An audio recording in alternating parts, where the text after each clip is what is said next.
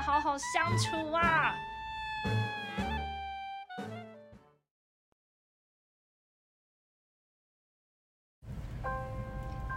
星星老师，你觉得大家会知道我们这一集想要说什么吗？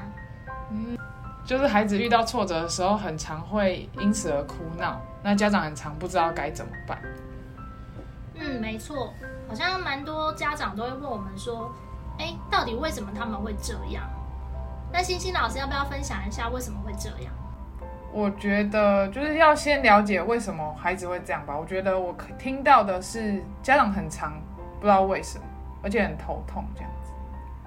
如果以我的专业来讲的话，我觉得可以从情绪的相关运作机制来讲起。那这别这边不要太严肃，大概讲的是说他会哭闹，表现是比较冲动反应的。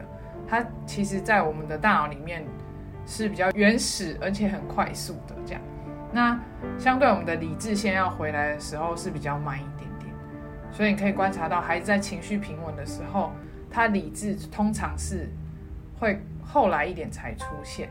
那这样子知道这样的运作机制之后呢，也比较知道怎么处理跟应对。哦，原来是因为这样，怪不得小朋友就是都会直接爆发。那知道这些之后，大人可能就比较了解小孩了。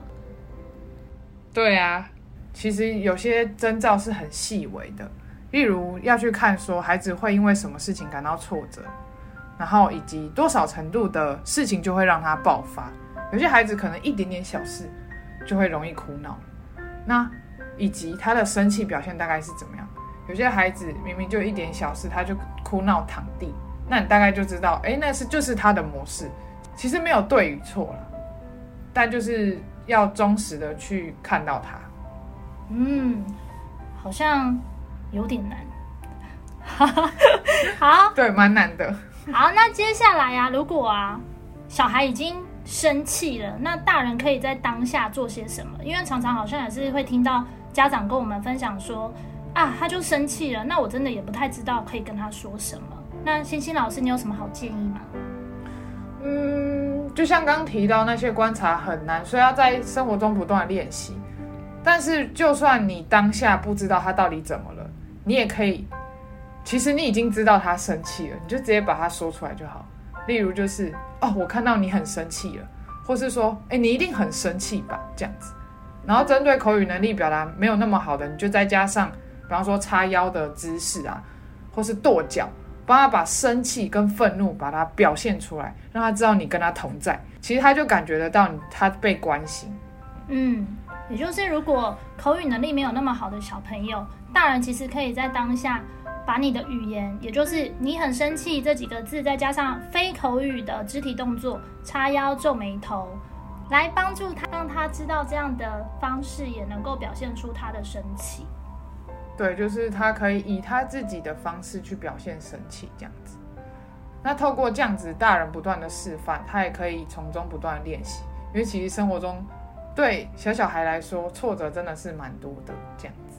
对，有时候就是袜子穿不进去，他们也生气；扣子扣不上，他们也生气。嗯，然后可能今天路线不对，他也生气，或者是突如其来的声音，他也生气。所以其实有蛮多场合啊、时机，大人都可以运用我们的方法来做练习哟。